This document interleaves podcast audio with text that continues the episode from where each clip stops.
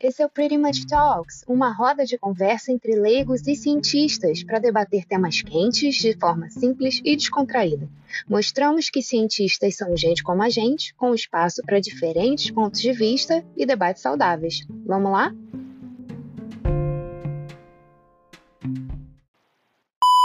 Tema do dia: fake news.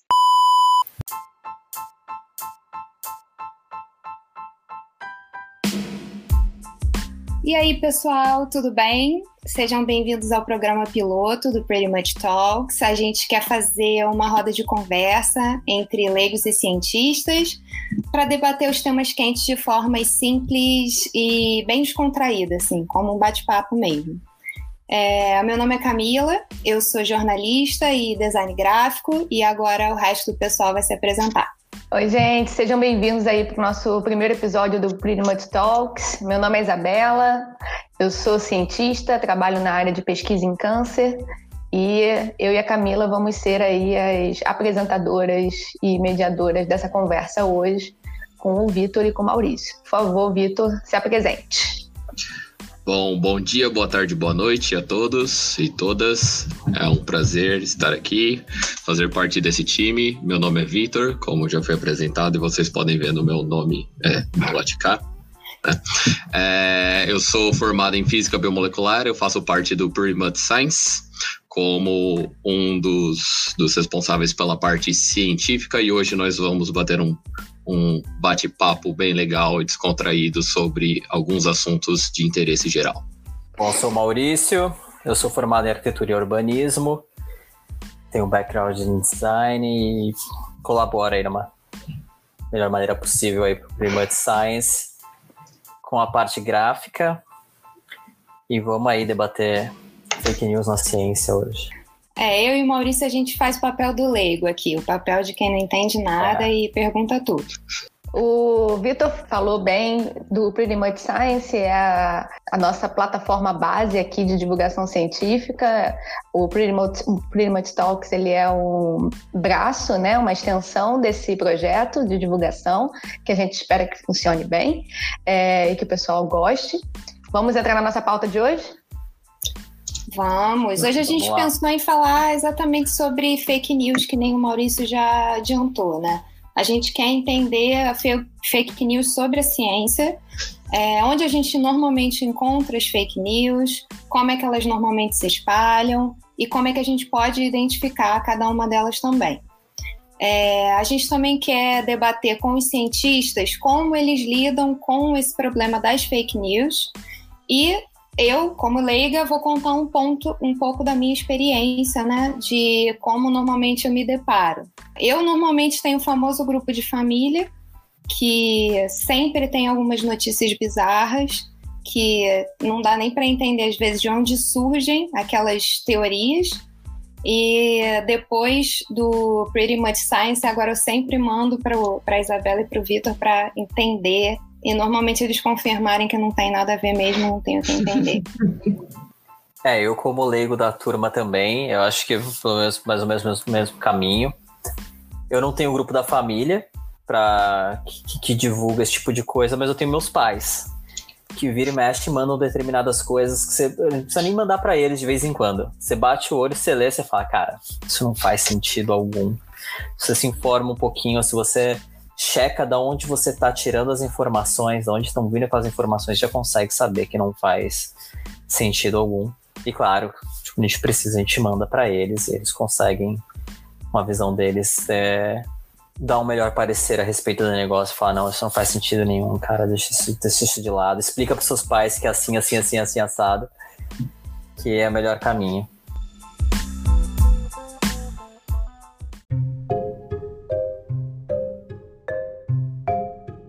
Tema que a gente quer começar com, a conversar com vocês aqui seria a velocidade das informações na era da internet e as redes sociais. Como é que a informação acontece no meio acadêmico, né? Como é que a gente consome as notícias hoje em dia? A gente já comentou é, sobre o grupo de família, porque é um clássico brasileiro, é, mas eu queria saber dos cientistas como essa informação acontece no meio acadêmico e qual é a visão de vocês sobre como a gente consome notícias hoje em dia? hoje em dia, Uh, ah, para começo de conversa, o pessoal não gosta muito de ciência, né? Tipo, a população em geral gosta dos produtos da ciência, mas não muito do que a ciência explica. Porque ciência é chata, cientista não sabe se comunicar. Então, são vários aspectos que faz com que exista um distanciamento entre a população, né? O que a gente acaba chamando de leigo científico e o cientista em geral. Mas não somente com, com, com a aparição, surgimento da internet a velocidade da, da difus, difusão da informação hoje em dia, algumas coisas mudaram recentemente que, por exemplo, o, a, a pandemia foi algo que tornou a ciência um centro de informação, certo? Ou seja, todo mundo começou a querer entender como que a pandemia acontecia, como o que são vírus, etc, etc, etc, por meio da ciência. Porém, elas não procuravam as fontes mais confiáveis. Então, no dia a dia, vamos assumir um cenário em que a gente não está em pandemia, o mundo é, está correndo uh, em novembro de 2019. Em geral, as pessoas debatem outras coisas, debatem política, debatem economia, debatem futebol, mas ninguém em geral, fala sobre ciência, avanços científicos ou coisas do tipo. Então, a partir da pandemia, isso acabou mudando um pouco a visão dos grupos de discussão né? E como hoje em dia as redes sociais permitem que você tenha uma interação e uma disponibilidade de informação muito rápida, isso passou a ser difundido muito rapidamente entre esses grupos, comunidades uh, e através da internet, às vezes até mesmo por sites que você uh, que as pessoas acreditavam ser confiáveis, de uma maneira muito efetiva e às vezes negativa, né? Porque dentro da ciência a gente acaba tendo que entender da onde que vem aquilo e procurando o que a gente chama de referências. Ou seja, as referências é aquilo que dá credibilidade para a notícia, é aquilo que dá credibilidade para o produto, para aquela informação, certo?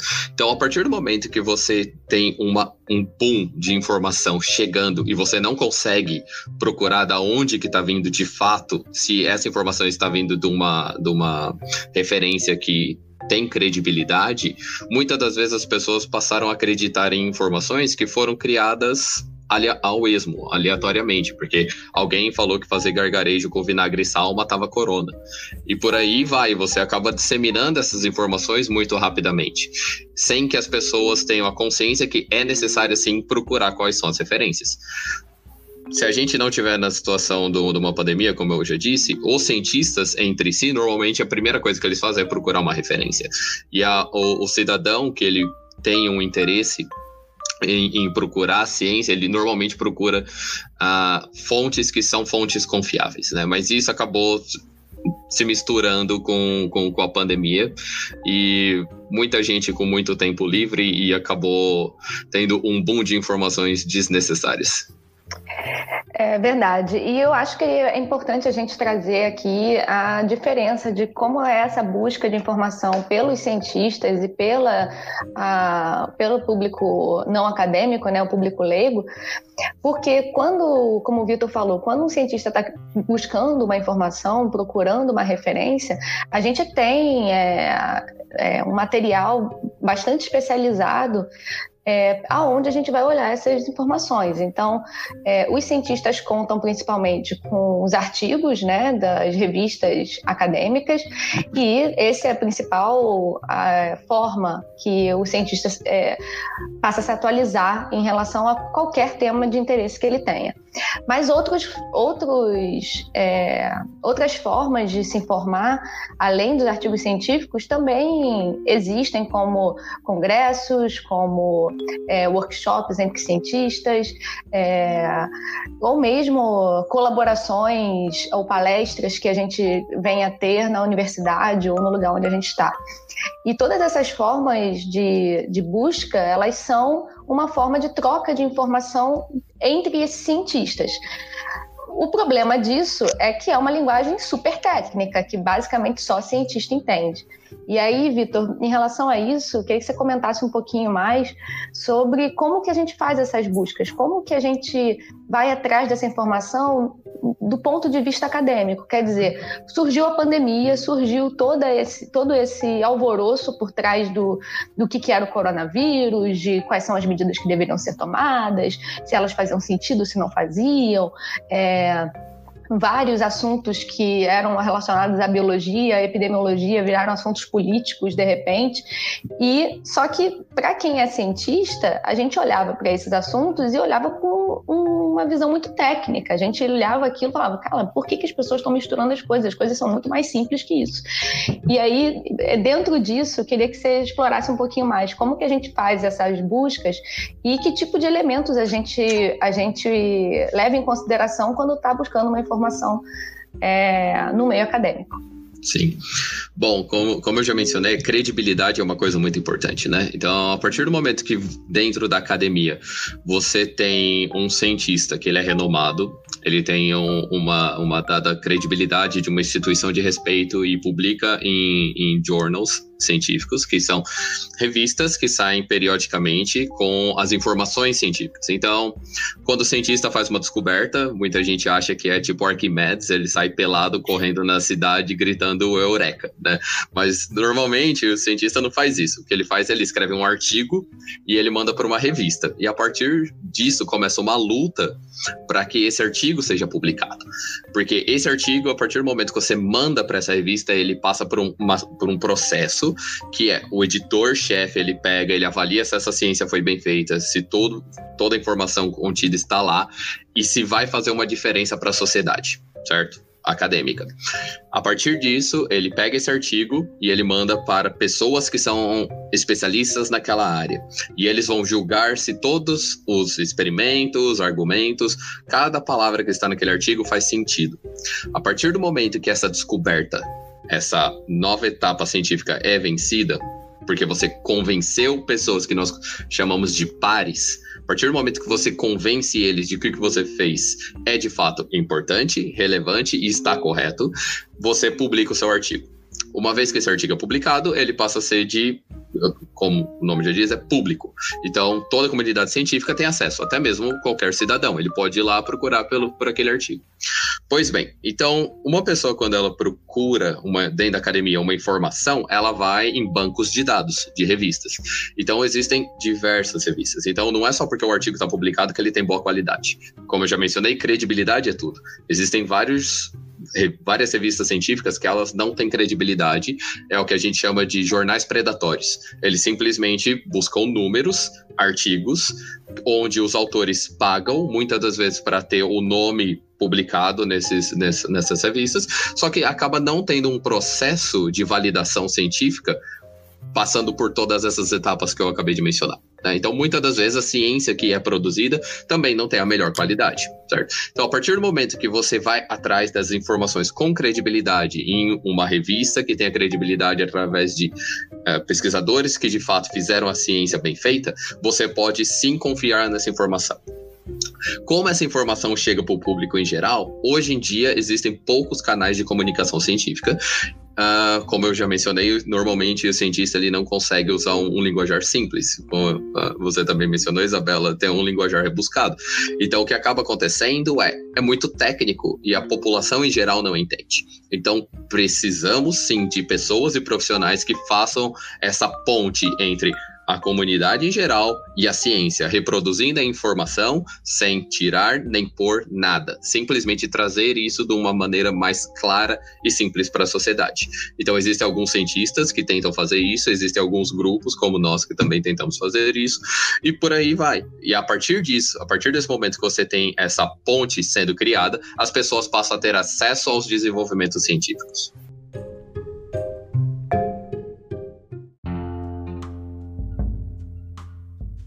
E outra coisa também que eu acho que é importante a gente colocar é que uma outra fonte de informação que ganhou muito, ganhou muita visibilidade durante esse processo da pandemia, em que as pessoas começaram a se interessar muito por ciência, buscar respostas a todo custo, foram os artigos que ficam em repositórios como que são chamados de archives. Eles são repositórios é, onde, onde os pesquisadores podem submeter os seus artigos, colocar eles à disposição do público, ou seja, eles ficam publicados online, mas eles não passam por revisões, como o Vitor estava explicando, revisões dos pares, né, revisões de outros cientistas em relação àquele trabalho, e nem de uma aprovação de uma revista com prestígio é, acadêmico, como o Vitor também levantou, que é importante quando a gente leva em consideração a informação científica. O problema desses repositórios e, desse, e do uso desses repositórios de forma errada foi que muitos trabalhos que ainda eram muito preliminares ou trabalhos que tinham problemas é, técnicos de desenho experimental ou até problemas metodológicos de interpretação de resultado ganharam uma visibilidade no noticiário comum né, da sociedade sem que houvesse o rigor científico, sem que houvesse de fato uma, uma preocupação é, em saber se aqueles dados, não é porque eles estão vindo de laboratório simplesmente, que eles são é, válidos ou que a gente pode dar crédito a qualquer resultado. Para isso existem as revisões e, é, e essa troca de informação com os revisores e os autores. E eu acho que é importante a gente levantar isso também, porque é uma fonte de informação que nós cientistas usamos, mas como a gente tem o olhar técnico e a gente tem esse rigor por conta de toda a formação que a gente, te, que a gente já teve, a gente olha para esses trabalhos já com o pé atrás. Espera aí, não vou considerar que isso aqui já é um estudo bem estabelecido. A gente entende que aquele estudo é um estudo preliminar, que ele não foi publicado ainda oficialmente, que ele só está disponível para que outros cientistas tenham acesso e possam dar ali sua opinião. Mas eu acho que é importante a gente trazer aqui isso, trazer que a gente tem esse essa exigência em relação a que tipo de informação o cientista consome. Com, é, a gente é muito crítico em relação a todos os resultados que são publicados, é, as conclusões que são tiradas, as metodologias que foram usadas, e a gente sabe que a população que não é dessa área acadêmica não vai ter essa base de conseguir julgar quando que aquela informação vinda da ciência ela é boa ou ela não é.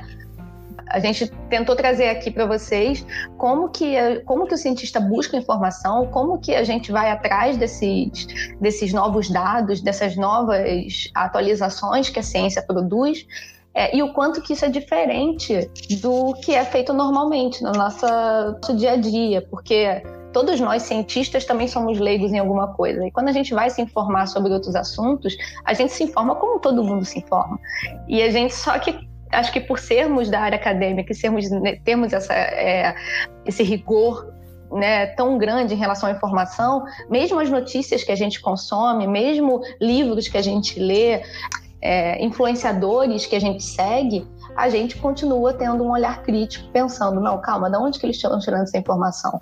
Não, mas será que isso faz sentido mesmo? Então, essa é, esse questionamento constante que o cientista tem, ele está presente tanto na hora de avaliar uma informação técnica quanto de avaliar uma informação que está vindo é, normalmente aí da, do, dos veículos de, de informação e jornalismo que a gente que a gente conta. Então, isso é uma coisa que a gente queria deixar claro para vocês, como que, como que cientista consome informação e a gente pode agora tentar trazer um, fazer um paralelo de, bom, se cientista lida assim com a informação, como que quem não é cientista lida? E aí a gente pode entrar mais nesse, nessa parte agora do debate em relação aos leigos. É, eu ia fazer exatamente esse gancho que você fez agora em relação a como é que quem não é cientista lida com a informação. E a minha experiência, assim, é. Realmente eu acho que a gente acaba não sendo incentivado a ter essa crítica, essa análise. Eu acho que o leigo, nós, a gente está. Eu sou jornalista, então eu sou já mais pé atrás, mas até mesmo eu posso cair na falácia de ver porque está publicado em algum portal que já tem é, uma fama você considerar que aquilo possa ser real, mas até mesmo algumas mídias oficiais às vezes publicam coisas erradas, né? Eu acho que o que falta mesmo na população em geral é ser incentivada a ter crítica, autocrítica e crítica do que você consome. E aí eu queria ouvir um pouquinho do Maurício também, a experiência dele como eu, né, de leigo. Por que, que você acha que as fake news são as que bombam mais, mais do que as notícias reais? Eu acho que um, a fake news geralmente fala o que as pessoas querem ouvir. Então as pessoas tendem a acreditar. Dois, infelizmente hoje em dia as redes sociais, principalmente o WhatsApp, são tomadas como verdade. Apareceu ali, as pessoas acreditam no, no, no que está sendo dito. E, e o que você falou, elas não vão atrás, tipo, não, não tem o pé atrás do que, peraí, isso aqui está chegando aqui no WhatsApp, mas, pô, será que isso aqui saiu em algum jornal que tem nome, em algum jornal que eu conheço, em algum canal de televisão? E as pessoas não vão atrás disso para pegar informação e checar a veracidade daquilo, né? Sim. Então, eu acho que o, pr o primeiro passo para você saber se você está recebendo uma fake news ou não, tipo, é, você recebeu alguma coisa, principalmente no WhatsApp, você já, você já desconfia. Vai na internet, dá uma olhada, pesquisa se alguma se algum portal de notícias também está falando em relação àquilo. Se estiver falando em relação àquilo, aí você já começa a acreditar um pouco mais. Mas é como você falou, mesmo esses portais de notícias, quando vem pela ciência, às vezes erram também, né? A gente teve exemplos há pouco tempo atrás de notícias que saíram depois, uma semana depois, um mês depois, são derrubadas. Mas são papers que são publicados ali e que não necessariamente passou por todos os critérios que deveriam ter passado. Então, uma agência de notícias, mesmo confiável, pega um negócio desse e publica, o negócio pode cair por terra dali a pouco. Então, é muito difícil para a gente que é leigo, de fato, reconhecer essas notícias e conseguir identificar o que, que é certo, o que, que não é, o que, que passou por esses critérios mencionados anteriormente e o que, que não passou. É, eu só queria, assim, apesar de eu, de eu, ter pontuado que de vez em quando existem erros, eu queria só destacar que, assim, todo mundo erra e o jornalismo vai errar também. Com certeza. Mas Com certeza. qualquer é, veículo sério de jornalismo é uma fonte de informação melhor do que o WhatsApp, porque por mais que um eventual, eventual erro possa acontecer, há algum tipo de critério de é, apuração da notícia. Há, vai haver algum tipo de revisão, vai haver profissionais fazendo aquilo e alguns, algumas camadas de hierarquia de checagem.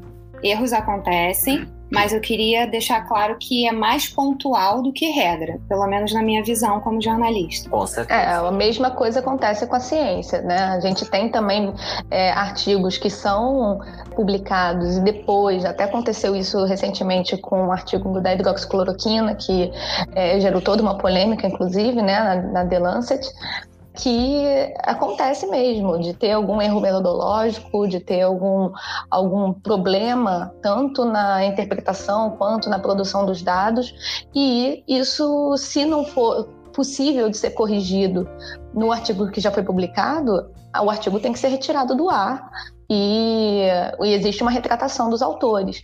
Como a Camila falou, isso não é a regra da ciência, né? Já que você, já como eu tava, a gente estava comentando sobre o rigor científico, isso não é uma regra, mas isso acontece eventualmente. A taxa é baixíssima, se eu não me engano, é menos de 1% dos artigos que isso acontece. Então a gente sabe que é uma coisa rara, mas que pode eventualmente acontecer e num momento desse, é, no momento em que existe um assunto em que a, a população demanda por respostas, a chance de, um, de, erros acontecerem é maior, tanto para o jornalismo, quanto para a ciência, quanto qualquer área que venha querer gerar conhecimento. Então, eu acho que isso é uma coisa também é importante mesmo de ser colocada.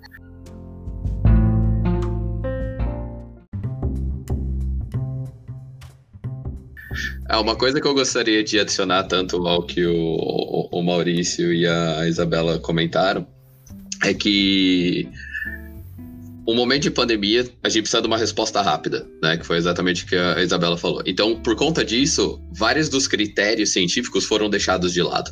Então, por exemplo, as revistas elas aceleraram aquele processo que eu mencionei de revisão e tudo mais para tentar chegar a uma resposta mais rápida para a sociedade.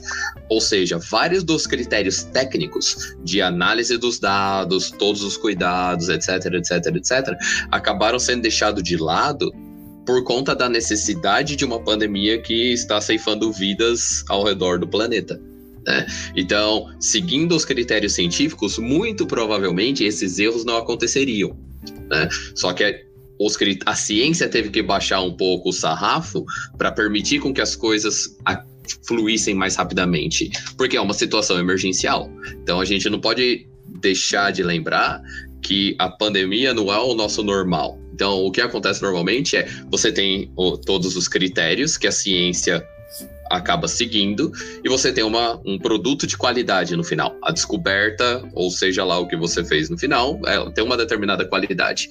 Como você acaba tendo que acelerar esse processo, muitas das vezes as, as etapas de checagem elas não foram muito bem elaboradas por conta da necessidade e você acaba deixando isso de lado. Então vira uma bola de neve, porque a ciência apresenta alguns erros, é como se fosse telefone sem fio. Daí o jornalismo interpreta isso de uma maneira diferente.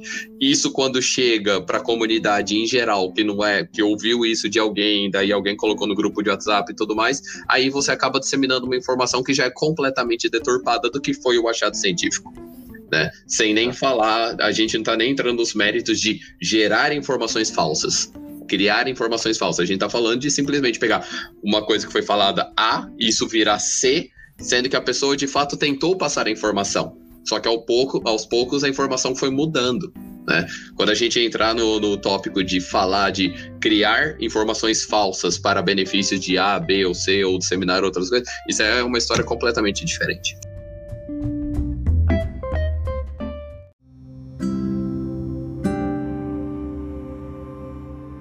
É, eu acho inclusive que a gente pode tentar entrar agora nesse, nesse tema é, e explicar mesmo, é, tanto para o nosso ouvinte e espectador, quanto para enriquecer aqui a nossa conversa, é trazer assim a questão de essas fake news, elas são temas de pesquisa também? As pessoas estão tentando entender por que, que elas acontecem, como que elas acontecem.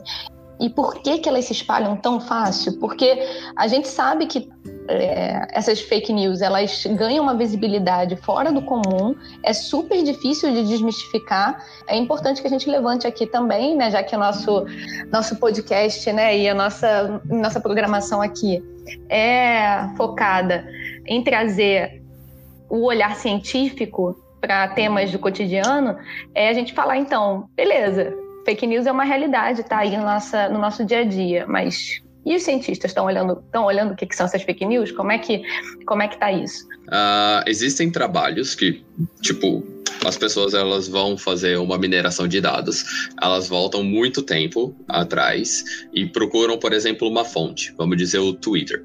Então, você vai lá no Twitter, pega um período de tempo e começa a analisar desse Twitter quantos tweets de lá vieram de informações que são consideradas verdadeiras ou falsas. Mas como que você vai poder falar que essa informação é verdadeira ou falsa? Simples. Se veio de novo de fontes com uma determinada credibilidade e quando eu digo fontes, é no plural. Ou seja, o critério utilizado por algum desses trabalhos, ele pega pelo menos quatro ou cinco diferentes fontes de credibilidade para poder comparar uma determinada informação que foi trending top do, do Twitter durante, sei lá, por exemplo, 9, 10 anos. E você começa a procurar e ver o quanto que essas informações são de fato verdadeiras por estar sendo comprovada por fontes separadas, né, de, de, de, de, credibilidade totalmente separadas. Então, eu tenho alguns dados aqui, da um estudo que mostrou que de 2006 até 2017, cerca de 126 mil tweets de 3 milhões de pessoas diferentes foram analisadas para determinar qual que é a chance de você ter uma fake news sendo disseminada ou qual que é a característica dessa fake news. Um dos pontos muito interessantes que esse artigo apresentou é que é muito mais simples você divulgar fake news relacionadas à política e a informações dos dias a dias do que, por exemplo, atentados terroristas ou modificações na ciência ou lendas urbanas, por exemplo. Né? Ciência deu uma diferenciada, muito provavelmente, nesses últimos uh, meses uh, de 2000. É, esse artigo que eu estou mencionando, 2017, né? Então, se a gente fizer um 2020, vai ser algo um pouco mais é, assustador. Ele, esse artigo ele foi publicado, na verdade, em 2018 na Science, é. né? Para quem quiser procurar ele. E realmente foi o que o Vitor falou. Ele pegou um período grande aí de 2006 a 2017, mas que não contempla esse período de pandemia que a gente está vivendo. Mas Mas pode seguir, Vitor, só para esclarecer. Claro. Aí, uma das coisas importantes desse artigo, ele mostra que a, coisas que normalmente a gente fala que não se discute, pelo menos no Brasil a gente fala que futebol e política não se discute, na verdade se discute sim, as pessoas acabam utilizando uh, desse tipo de informação para conseguir disseminar o que são conhecidas como as fake news, né? Porque ela consegue ir mais rápida, mais profunda nas, nas bolhas constituídas de cada, de cada indivíduo. Ou seja, por exemplo, no Brasil hoje a gente está vendo que existe inclusive processos criminais avaliando a disseminação de fake news. Por quê? A partir do momento que você tem esses disparos massivos de informações que são benéficas para um determinado grupo de pessoas, elas utilizam dessa informação como se fosse uma arma contra os argumentos do que a gente pode chamar oposição, pensando literalmente num cenário político. Então, as pessoas podem sim falar, por exemplo, nos Estados Unidos também existem alguns estudos mostrando que uh, a eleição de 2016 ela teve influência de disparos massivos, assim como outros países que estão em análise, por exemplo, o Brasil, que eu não sei se a gente pode entrar tão profundamente no assunto sem receber um processo, ou uma intimação, mas deixa a justiça decidir se isso é certo ou errado ou, ou se isso aconteceu ou não. Mas enfim. As pessoas em geral conseguem utilizar desses contra-argumentos simplesmente disseminando em grupos. Então, a partir do momento que você tem mídias sociais, você vê uma informação que ela é favorável ao que você pensa, você dissemina isso muito mais facilmente. Porque você não vai atrás da fonte para saber se é verdade ou não. Porque, como o Maurício falou, acho que na introdução dele, a fake news em geral fala aquilo que a pessoa quer ouvir. Ela não necessariamente fala a verdade, mas é o que é um senso comum para aquela pessoa. E, em geral, infelizmente, pegando o Brasil novamente como exemplo, a gente está tendo um, um, gap de senso crítico. Já mais ou menos pontuando o que a Camila falou, que você tem que pegar uma informação, ler essa informação, interpretar e saber se essa informação de fato ela é verdade ou não. Infelizmente, por diversos problemas no Brasil, que podem ser, tipo, desde cunho social, cunho educacional, etc, etc, etc, até mesmo político e religioso, o brasileiro em geral, a população perdeu o senso crítico, ou seja, que é o poder de você pegar uma, uma informação qualquer, processar e se perguntar: essa informação faz sentido ou não? É o exemplo que o Maurício deu no começo com, com os pais dele. Ele lê e a primeira reação é: essa informação não faz sentido para mim. Mas muitas vezes, para os pais dele, acaba fazendo. Porque cada pessoa tem um senso crítico diferenciado. Então, isso leva à conversa, isso leva ao debate, que infelizmente no Brasil hoje em dia está muito polarizado. Então, o fato de você ter uma notícia que é a favor do seu ponto de vista e contrária a um outro ponto de vista, isso é sim um motivo muito grande de favorecer essa disseminação ainda mais por conta que, uh, como foi devidamente introduzido pela Camila, nós vivemos na era da informação. Então, muitas vezes você só lê o título da matéria e você já consegue mandar isso para um milhão de pessoas da sua, da, das, das suas redes sociais. É, é, importante mesmo, principalmente esse trabalho que você comentou é, na Science, logo no início da sua fala, ele traz os, essa informação dizendo que as, que as notícias falsas, elas alcançam é, maior público, né? E ela a, do que as notícias verdadeiras, mas que existem alguns aspectos nessas notícias que, que podem ser apontadas como relacionadas a, a, essa, a esse aumento de compartilhamento da notícia, que é o que, que, que tipo de sentimento esse, essas notícias geram. Se essas notícias falsas estão mais associadas às sensações de medo, de surpresa e de é, Repulsa. desprezo, né? De, é. de, desprezo por uma, por uma, por essa notícia, né? Então você gera aí sentimentos fortes na, no leitor ou no consumidor daquela notícia que provavelmente torna o gatilho aí para ele é, aumentar o compartilhamento. E uma outra coisa também que a gente queria trazer é que um pesquisador, professor de psicologia e ciência neural da Universidade de Nova York, o Jay Van Bevel, ele, ele é bastante atuante nessas pesquisas sobre o consumo de notícias falsas e as razões de por que, que essas notícias são consumidas e estão compartilhadas. E ele levanta também alguns aspectos de que essas, essas notícias elas estão muito relacionadas à sensação de pertencimento que as pessoas que estão consumindo as notícias têm no momento em que elas, em que elas leem né, em que elas veem as notícias. Então, basicamente, as pessoas que estão é, compartilhando notícias que são falsas, sem verificar, muitas das vezes, primeiro, eles nem consomem a notícia por completo, né? Muitas vezes é só o título ou só o subtítulo da notícia. E por gerar todo esse sentimento negativo de surpresa de, e de nojo e de, enfim, né, é, medo em relação àquela a notícia que está sendo veiculada, ele tende a compartilhar com os seus semelhantes, principalmente, e você vai perpetuando ao longo disso bolhas que ficam se apoiando em visões comuns de um determinado assunto e muitas vezes falso. E isso vale para todos os espectros é, políticos que ele, que, que ele analisa. Isso não é uma coisa exclusiva da direita ou da esquerda, isso acontece em ao longo de todo o espectro político, as pessoas tendem a compartilhar notícias falsas quando elas afirmam suas próprias crenças, independente se elas são verdadeiras né, ou não. Geralmente, né, como a gente está falando aqui de notícia falsa, então mesmo que ela não seja verdadeira, eles vão lá e levam isso adiante. Da mesma forma que esse pesquisador explorou bastante, explora bastante esse assunto, é, recentemente também teve um workshop é, em Yale focado em debater o que que os, o que, que a comunidade científica e o que, que a sociedade deve fazer para lidar com essas notícias falsas. E é, uma das coisas que eles levantaram é o esforço que a comunidade científica tem que ter e as pessoas esclarecidas na sociedade têm que ter em tentar valorizar os veículos que trazem informações corretas, tanto veículos de jornalismo com credibilidade, quanto veículos científicos que são embasados, sempre baseados em evidência, em, em experimentos e em testes que são feitos seguindo aquele rigor científico que a gente estava falando anteriormente.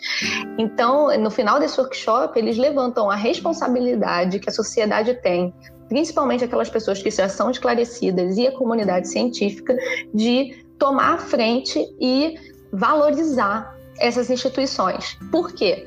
Porque existe um movimento, com o crescimento dessas notícias falsas, dessas fake news, existe um movimento para a derrubada desses veículos para facilitar a manipulação da opinião popular.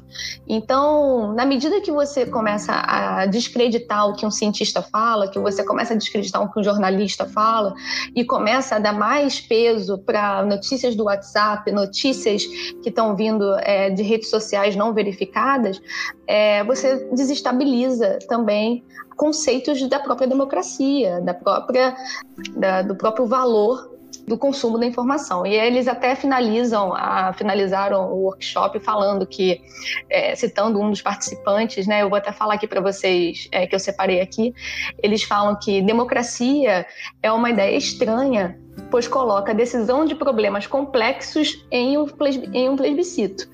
Só que para isso funcionar melhor, requer que os cidadãos informados tenham um pensamento crítico. Então, é, eu acho que essa é a mensagem quando a gente pensa em ciência, como a ciência deve lidar com essa situação, a gente tem que pensar bastante que não é só estudar como que isso funciona, mas como que a gente se posiciona em relação a essas notícias falsas. E como o Vitor já mencionou, uma das coisas que deve ser feito e que tá, e a gente está vendo esse crescimento é trazer esse cientista para frente da, da, da, câmera, do microfone, da produção de conteúdo, seja ela onde for, para poder esclarecer as informações e falar: olha, gente, primeiro, a gente não é é, um outro tipo de ser vivo, somos seres humanos, que nem todos vocês, né? Estamos todos convivendo no mesmo espaço, nós, nós existimos, e o que, que a gente está fazendo, e o que, que, o que, que é informação de qualidade, e o que, que a ciência tem a dizer, e o que, que é ciência, já que, já que algumas pessoas nem sabem o que é.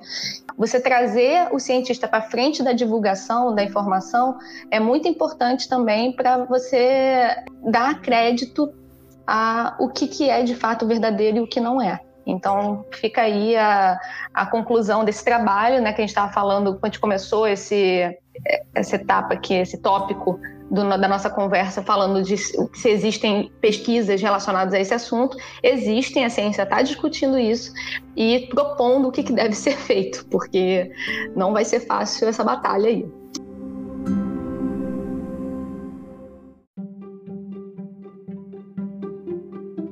Mas na opinião de vocês, como que vocês analisam essas razões de por que, as pessoas compartilham as notícias, né? O que que faz essas notícias serem tão populares e ganharem tanto espaço? É, o que o, o, cientista chegou à conclusão, pelo que eu entendi depois da explicação de vocês, é que normalmente as pessoas costumam compartilhar crenças que elas já têm. Sempre é algo que está a favor do que eu já penso.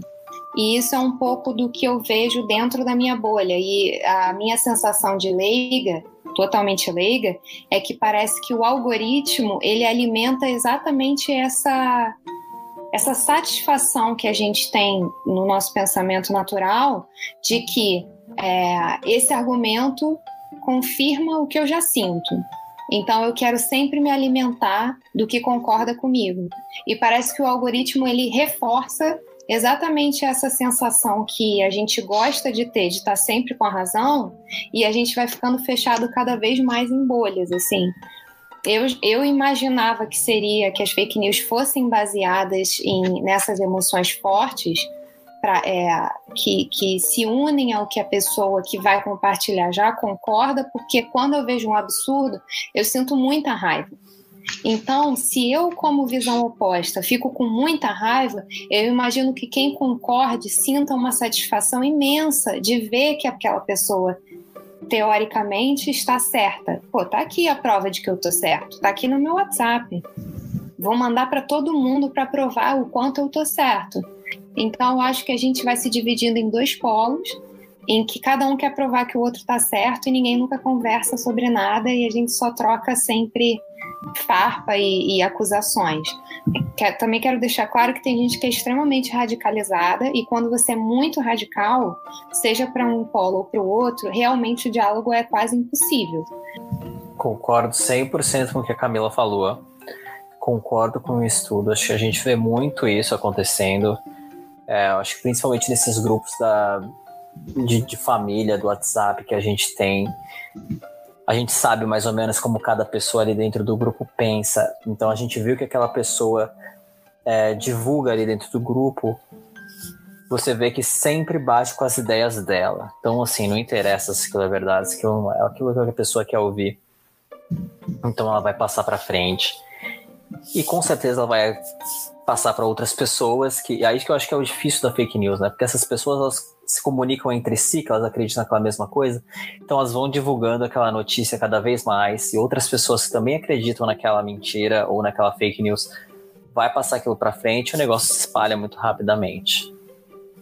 E existem estudos por trás que explicam que esses movimentos acontecem, assim como o terraplanismo, por exemplo, acontecem porque pessoas são convictas naquilo, elas se encontram com outras pessoas que são convictas com aquilo, elas assumem como verdade por mais que não seja, por mais que existem fatos e, e a ciência esteja por trás disso tudo para desmistificar o que elas acreditam, né? Mas... Acho que tem a ver com, com esse jogo emocional das emoções e o jogo emocional do pertencimento também. Só esqueceram, só esqueceram de verificar que os gregos já tinham provado que isso aí não é verdade há 3 mil anos atrás. Mas com tirando isso. É, com um pedacinho de pau há 3 mil anos atrás, eles mostraram que não ah. é bem assim, mas. Né? Exatamente, mas é o que a gente tá falando, né? É. As, as, pessoas querem pertencer a alguma coisa, elas acreditam naquilo. E aí, se você acha alguma outra pessoa que compartilha essa mesma ideologia que você tem, e você vai vai longe com isso, né? Que você vai começar. E uma coisa também que eu acho que vale é, levantar nessa questão do pertencimento é, e que as pessoas também é, têm comentado bastante e que entra um pouco na questão que a gente estava falando sobre o papel do cientista nisso tudo, é que esse afastamento da, do cientista da sociedade, né, essa, essa, esse, esse isolamento que o, que o cientista tem hoje, e aí a gente pode discutir em outro, em outro episódio, a gente pode discutir se isso foi um movimento da sociedade ou do próprio cientista. Isso pouco, na verdade, isso acho que agora pouco importa. O importante é que nós estamos de fato distantes e essas pessoas não se identificam com o meio acadêmico, elas não se identificam com a, com a elas não se sentem aceitas, porque como o meio acadêmico está sempre levando em consideração as provas, as, os testes, o método, né? Como a gente é muito rigoroso com tudo isso, a gente tem que tomar cuidado também, nós como cientistas, que na hora que a gente vai estabelecer um diálogo com quem não é da área, a gente tem que ter o cuidado e a sensibilidade de entender e de abraçar é, algumas pessoas que não têm é, conhecimento prévio de que a crença delas pode não ser exatamente relacionada aos fatos em si e que vai depender, vai demandar um pouco de paciência é, do cientista de não afastar essa pessoa, de não zombar, de não, de não colocar ela ainda mais distante da, dos conceitos é, científicos que já existem, porque como inferior, é, né? Exatamente, justamente, é colocar gente que tem, que gera o conhecimento de algumas áreas específicas como é, detentores da sabedoria, enquanto uh, o resto das pessoas, né, o restante das pessoas que não estão no meio acadêmico seriam é, inferiores a gente. E, não, e a gente não pode realmente permitir mais isso, porque isso deu muito espaço a tanto movimentos aí dos terraplanistas quanto dos antivacinas. A gente vê aí, eles só crescem. É, realmente vai ter que ser um movimento ativo nosso de aproximar essas pessoas e falar: não, gente, pelo amor de Deus, o que, que vocês estão vendo aí? Vamos, vamos conversar que a gente pode explicar. Você pode. A gente se afastou, mas a gente está voltando. Eu acho que tem um pouco essa. Tem essa questão também, de você tentar trazer esse, essa população de volta, essa, essa galera de volta.